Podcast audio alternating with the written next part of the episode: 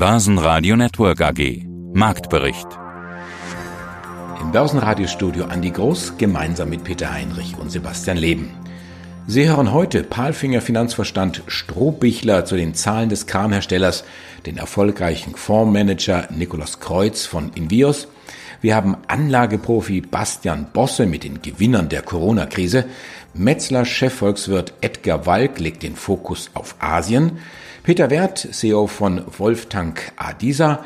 Wir haben Uwe Brotmann, CEO von Solutions, einen zuversichtlichen Ringmetall-CEO Christoph Petri sowie den Vorstand von Vectron und einen Vertreter von Usu Software. Alle Interviews hören Sie außerdem in voller Länge auf börsenradio.de und in der Börsenradio App. Stark angefangen und stark nachgelassen. So kann man den DAX beschreiben am letzten Handelstag im April. 400 Punkte etwa die Handelsspanne vom Hoch zum Tief.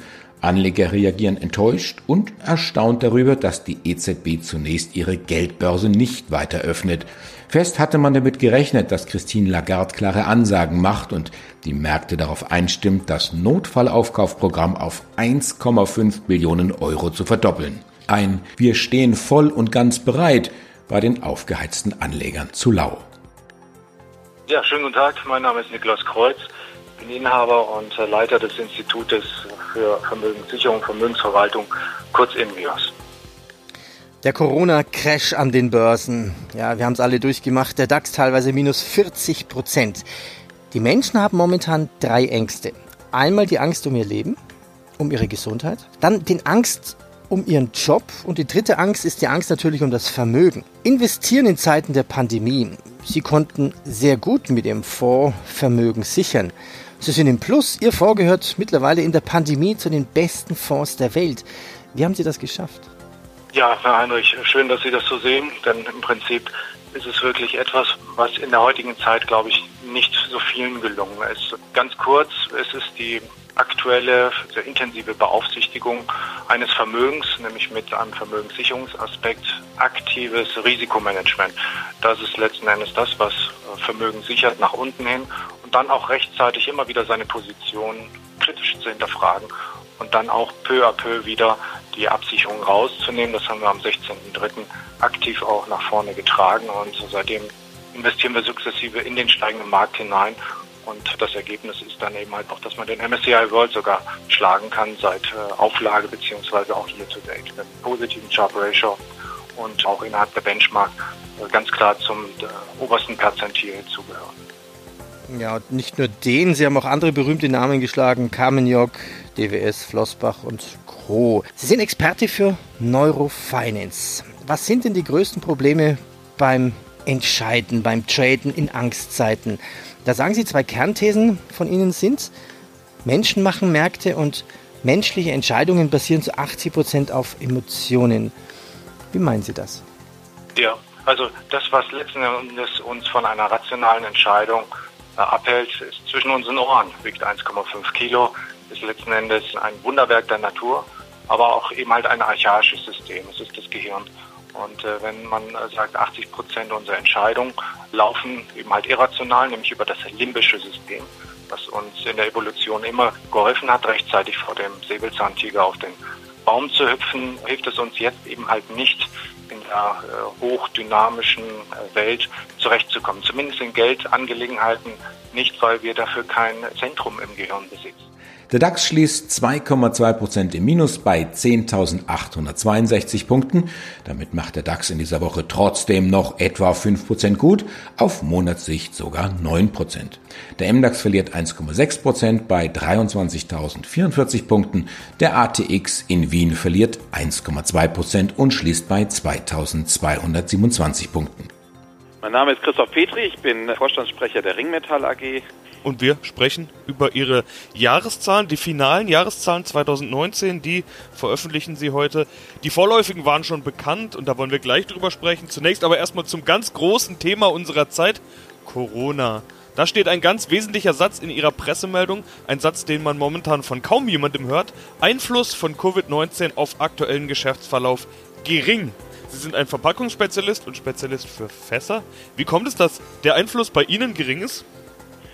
Naja, wir sind relativ breit aufgestellt. Unsere Abnehmerindustrie, unsere direkte Abnehmerindustrie ist insbesondere äh, die Fassindustrie. Die wiederum liefert aber in viele unterschiedliche Bereiche. Wir haben entsprechend äh, Kunden aus der chemischen Industrie, wir haben Kunden aus der Nahrungsmittelindustrie und wir haben aber auch Kunden aus der Pharmaindustrie. Üblicherweise teilt sich das bei uns im Umsatzsplit über unsere Endkunden dann am Ende so ungefähr auf, dass wir aktuell etwa 50 Prozent Chemie und dann 25 Prozent Pharma und 25 Prozent Food haben.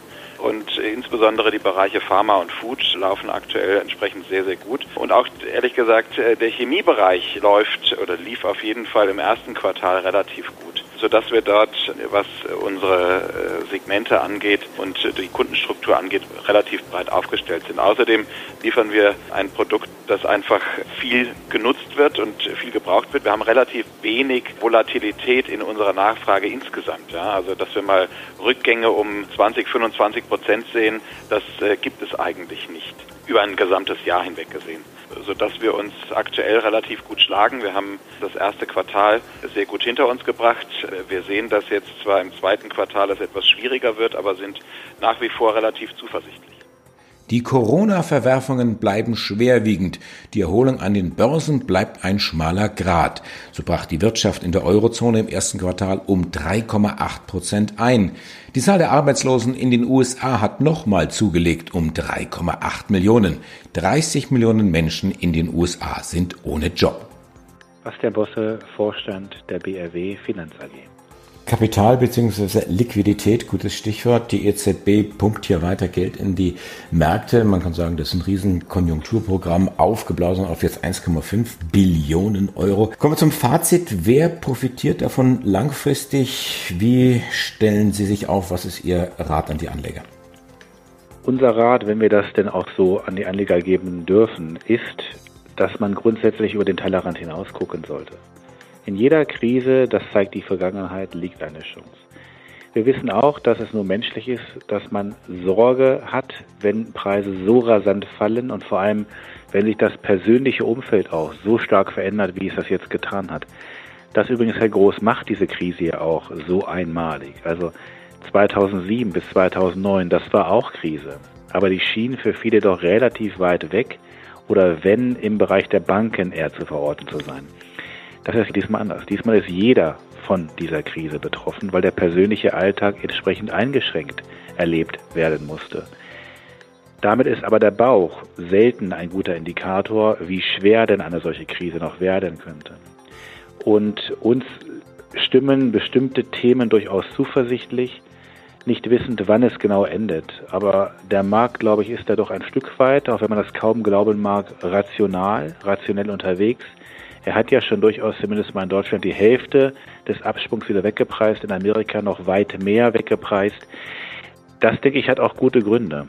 Denn anders als in den Jahren zuvor sind sich jetzt alle, das schließt die Politik mit ein, einig darin, dass wir Krise haben.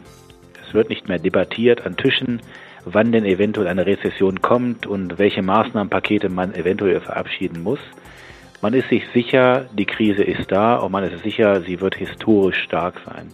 Also hat man auch global fast zeitgleich auf den Reset-Button gedrückt und gesagt, wir müssen hier von Seiten der Geldpolitik, wir müssen hier von Seiten der Fiskalpolitik etwas tun. Das heißt, das hilft schon einmal bei der Bewältigung dieser Krise. Und dann ist es wie immer, man sollte vielleicht als Anleger weniger stark auf etwas blicken, was man allgemein als Markt definiert, sondern vielmehr überlegen, gibt es Geschäftsmodelle, die in so eine Entwicklung hinein, die von so einer Entwicklung profitieren könnten.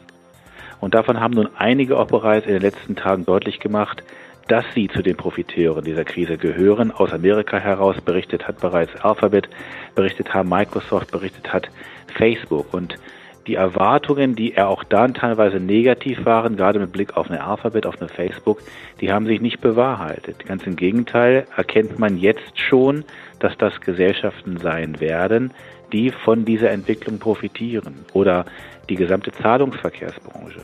Ne, man wird ja mittlerweile aufgefordert, sogar beim Bäcker Centbeträge bargeldlos zu bezahlen. Das heißt, auch da gibt es Profiteure.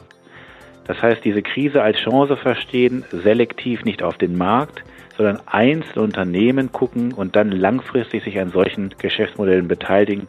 Ich glaube, dann kann man auch wirklich als Profiteur dieser Krise gelten und da gestärkt daraus hervorgehen.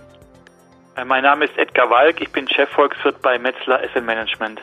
Wie sieht denn unser Fazit jetzt aus? Was für einen Rat geben Sie jetzt Ihren Anlagestrategen in Ihrem Haus? Ich denke, grundsätzlich bin ich eigentlich ganz optimistisch, dass wir schon den Hochpunkt der Krise überwunden haben, dass sich tendenziell verbessern wird. Von daher ein positiver Blick auf die Wirtschaft in den nächsten Monaten und damit ein positiver Blick auf die Finanzmärkte. Ganz klar, das große Risiko ist eine zweite Infektionswelle. Das muss man im Blick behalten. Das ist ein großes Risiko aber in der Tendenz ein optimistischer Blick. Dann der zweite Punkt wäre ausreichende Diversifikation international. Habe ich genug Asien im Portfolio? Und die dritte Schlussfolgerung ist, dass die Zentralbanken sich auf die Staatsfinanzierung konzentrieren müssen.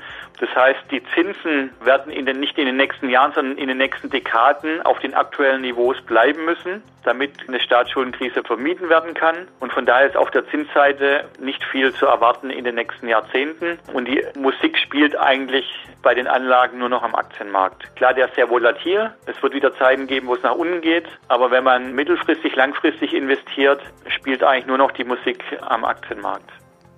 Die Rohölpreise setzen ihre Erholung fort. US-Präsident Trump hat sich zu Wort gemeldet und will sehen, was er tun kann, wie er sagt, um der Ölindustrie zu helfen. Der Traditionskonzern Shell indes streicht wegen der angespannten Ertragssituation die Dividende. Grüß Gott, das ist Peter Wert, Vorstand der Wolftanker dieser Holding AG Innsbruck in Österreich, ja, und heute hier zum Interview. Jetzt sprechen wir ja über Ihre Jahreszahlen 2019, das ist der Anlass. Sie sind gewachsen 17% plus auf 52 Millionen Euro. Die Prognose damit leicht übertroffen. Sie haben eingangs ja schon ein paar der Tendenzen und Trends gesagt, die Ihnen 2019 geholfen haben. Sind solche Entwicklungen denn auch in 2020 zu sehen, beziehungsweise lassen sich die Entwicklungen, die Sie 2019 gesehen haben, ein Stück weit fortschreiben? Tja, schwierige Frage ich habe es gerade vorhin erwähnt, es kann durchaus Effekte geben, vor allem jetzt in der Konsolidierung, in der Schließung, in der, in der Verringerung, Verkleinerung der Anlageninfrastruktur, die uns im Bereich Bodensanierung einen sehr guten Umsatzbeitrag geben wird. Das wird organisch. Es gibt auf der anderen Seite die Möglichkeit oder auch den Fall, dass das eine oder andere Unternehmen stärker von der Krise getroffen wird. Es kommt ja auch darauf an, in welchem Zustand sie in die Krise hineingeraten. Und vielleicht gibt es dort auch den einen oder anderen Übernahmekandidaten in der beiden Bildstrategie, den wir uns ansehen dürfen. Auch das könnte ein Grund sein für ein nicht organisches Wachstum. Das Wachstum, das die jetzt ansprechen, aus denselben Gründen, die im Plan stehen von vor einem Jahr, die Ursachen sehe ich in diesem Jahr nicht. Was jetzt nicht heißt, dass es nicht zum selben Ergebnis führt. Aber wie gesagt, wenn dann aus anderen Gründen werden wir dorthin kommen. Aus dieser Unsicherheit haben wir eben gesagt, dass jetzt auch nach dem ersten Quartal, die Zahlen kennen wir, zu sehen ist, dass wir vorsichtig die Ergebnisse des letzten Jahres und die Umsätze vor allem auch wieder erreichen werden aus heutiger Sicht. Denke, damit mit der Aussage muss man jetzt einfach irgendwo zufrieden sein, bis man auch weiß, wie Regierungen untereinander Zukunft für uns ermöglichen. Muss man wirklich sagen, vor allem, habe ich auch schon erwähnt, der europäische Binnenmarkt und die Reisefreiheit, die ist doch dann ein wesentlicher Faktor für unsere Geschäftstätigkeit, weil sonst muss man wirklich jedes Land komplett völlig autonom organisieren, was wieder zu ineffizienten, weil zu großen Overhead führen würde. Aber bis jetzt hoffe ich, dass das nicht passiert. Der weltgrößte Chemiekonzern BASF verdient im ersten Quartal deutlich weniger. Das operative Ergebnis schrumpft um 6 Prozent auf 1,6 Milliarden Euro. Das war deutlich mehr, als die Analysten befürchtet hatten. Auch der Aktienkurs schrumpft um knapp 6 Prozent. Mein Name ist Thomas Stümmler, ich bin Vorstand der Vectron Systems AG.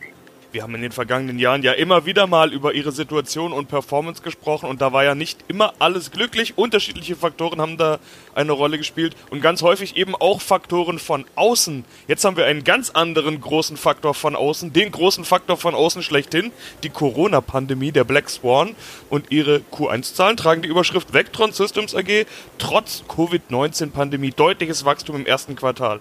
Da war ich dann doch überrascht. Wie schaffen Sie es denn der Situation zu trotzen? Ja, das war im ersten Quartal kein großes Problem, weil ja nicht im gesamten ersten Quartal Covid-19 war. Wir haben ja für dieses Jahr Rekordzahlen erwartet und äh, sind auch extrem gut ins Jahr gestartet.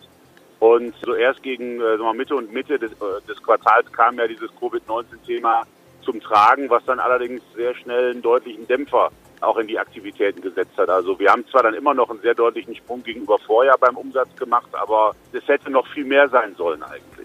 Aber Q1 sieht auf jeden Fall schon mal gut aus. Jetzt haben Sie ja schon gesagt, dass da ordentlich auf die Bremse getreten wurde. Sie sind Anbieter von Kassensystemen beziehungsweise auch Software und vielen Dingen rund um die Kasse. Ihre Kunden sind also gerade Restaurants, Einzelhandel, Gastro und so weiter und die bekommen diesen Lockdown ja brutal zu spüren. Was bedeutet das denn für Sie, wenn Ihre Kunden leiden? Kommt das bei Ihnen zeitversetzt an oder ist es vielleicht sogar doch eine Art Vorteil? Manchmal heißt es ja, man nutzt so eine ruhige Zeit, um sich dann endlich mal mit solchen Dingen wie Kassensystemen und so weiter zu beschäftigen. Wie schätzen Sie die Lage ein?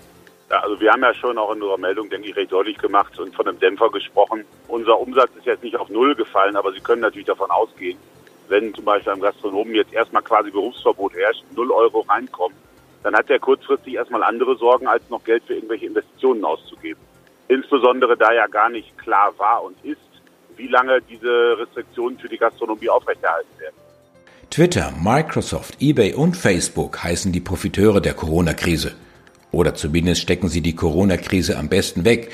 Leicht nachvollziehbar, wenn die Menschen weltweit auf Abstand gehen müssen und deswegen ihre Dachböden oder Keller entrümpeln. Grüß Gott, mein Name ist Felix Strohbichler, ich bin CFO der Palfinger AG. Es war ein super Jahr 2019 für Palfinger. Rekordzuwachs beim Konzernergebnis plus 38 Prozent, 80 Millionen Euro Nettogewinn. So war der Einstieg unseres Interviews am 19. Februar, als Corona noch in China war und ein bisschen in Italien. Damals gab es noch keine wirtschaftlichen Auswirkungen durch Corona bei Palfinger. Wir haben ja eine administrative verfügte Rezession. Dann kamen auch Ihre Gewinnwarnungen. Was heißt das jetzt für Palfinger? Wie stark ist der Corona-Einschlag?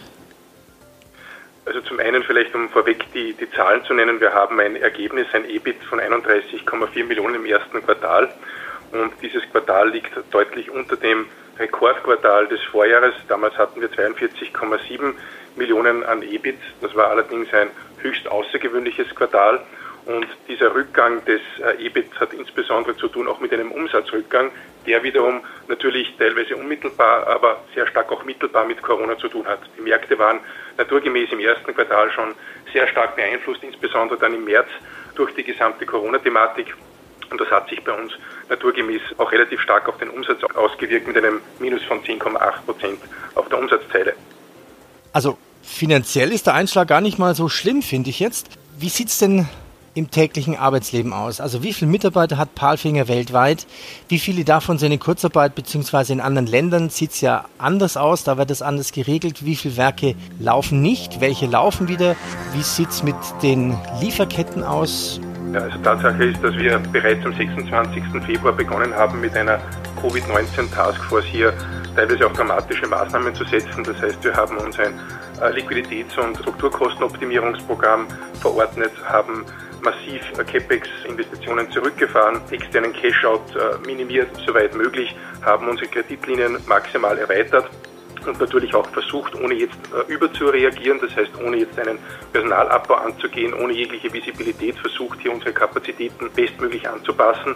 Und hier waren naturgemäß Möglichkeiten wie Kurzarbeit ein geeignetes Mittel, um die Kapazitäten anzupassen, ohne hier Mitarbeiter abbauen zu müssen. Das heißt, wir haben das sehr extensiv genutzt, insbesondere in Österreich und in Deutschland. In anderen Ländern gibt es ja derartige Modelle nicht oder nur eingeschränkt. Das heißt, wir versuchen natürlich hier immer die lokalen Möglichkeiten auszuschöpfen, um äh, Mitarbeiter halten zu können und dennoch unsere Kapazitäten anpassen zu können. Mein Name ist Uwe Brotmann, ich bin CEO der Solutions AG. Einen endgültigen Jahresabschluss 2019 gibt es noch nicht. Es gibt vorläufige Zahlen, es gibt die Zahlen zum ersten Quartal und wir sind ja jetzt ja Ende April, Anfang Mai. Das heißt, das Jahr 2019 ist eigentlich auch ganz schön äh, gut äh, zu sehen. Schauen wir doch mal voraus gemeinsam. Ihr Ziel lautete 2021 schwarze Zahlen zu schreiben. Ich weiß, es ist gemein, jetzt gerade in dieser Corona-Situation so weit vorausschauen zu wollen oder das von dem CEO zu verlangen. Halten Sie an dem Ziel aber trotzdem fest. Wir sind ja in einer Situation, wo wir im Moment einen Auftragsbestand für dieses Jahr haben, wo wir ja schon auch einen Teil der Leistung erbracht haben und wir sehen, was wir im Moment an offenen Angeboten haben. Als wir diese Unterlage erstellt haben, hatten wir Angebote über 4,6 Millionen Euro draußen, davon 3,8 Millionen fürs Dach und 800.000 für die Betreiberpflichten. Und wenn wir uns mal die Abschlussquoten angucken, die wir typischerweise darauf haben, dann sind wir eben bei 50 Prozent beim Dach und bei 30 Prozent bei den Betreiberpflichten. Das heißt, wenn ich 50 Prozent auf 3,8 Millionen beim Dach anlege, bin ich bei 1,9 Millionen. Und wenn ich 30 Prozent auf 800.000 bei den Betreiberpflichten anlege, bin ich bei 240.000, macht zusammen 2,14 äh, Millionen im Auftragseingang. Aber wenn wir jetzt mal die 2,1 Millionen nehmen und dabei auch im Kopf haben, dass da auch einige Reparaturangebote drin sind, dann sind wir schon ganz guten Mutes, dass wir A in diesem Jahr im Vergleich zum Vorjahr deutlich wachsen werden, aber wahrscheinlich werden wir es nicht verdreifachen, sondern vielleicht werden wir es verdoppeln. Also es ist Moment noch schwer zu sagen. Aber wir sind absolut überzeugt davon, dass wir, wenn diese Corona-Geschichte mal überstanden ist, das heißt, wenn die Unternehmen wieder in Bewegung kommen, auf dem gleichen Wachstumspfad weitermachen werden, weil sich ja an unserem Geschäftsmodell und vor allem am Nutzen unserer Lösungen für die Kunden überhaupt nichts geändert hat. Ganz im Gegenteil. Ich glaube, Kunden entdecken mehr und mehr die Vorteile einer digitalisierten Arbeitswelt und das ist ja etwas, was wir liefern. Also wir sorgen ja mit unseren softwarebasierten Plattform-Services dafür, dass Kunden mehr Transparenz über ihren Gebäudebestand am Rechner kriegen. Und ich glaube, das wissen Kunden gerade nach dieser Zeit noch viel mehr zu schätzen als vorher. Ja, guten Tag. Mein Name ist Falk Sorge. Ich bin bei der USU Software AG für die Investor Relations verantwortlich. Sind Ihre Produkte denn krisenfest? Also sind Ihre Tools auch in der Krise gefragt? Immerhin ermöglichen Sie ja damit Effizienz- und Kostensenkungen. Richtig? Das müsste ja ein quasi Ergebnis sein, an dem die Kunden momentan interessiert sind. Auf der anderen Seite, Investitionen sind ja auch was, was in der Krise gern mal hinten angestellt wird. Ja, Sie hatten ja. vorhin von vollen Auftragsbüchern gesprochen. Wie voll sind die denn gerade? Und äh, sehen Sie da vielleicht auch einen positiven Effekt aus dieser Corona-Geschichte? Also wie Sie richtig sagten, unser Portfolio betrifft ja die Digitalisierung und damit insbesondere die Effizienzsteigerung bei unseren Kunden, was mittel- bis langfristig einfach notwendig ist und jetzt mehr denn je, aber kurzfristig bei Kunden, die mit dem Rücken zur Wand stehen, natürlich nicht unbedingt Priorität hat. Wenn man kein Geld in der Kasse hat, sondern eher ums Überleben kämpft, ist die Effizienz nicht unbedingt Nummer eins das Thema.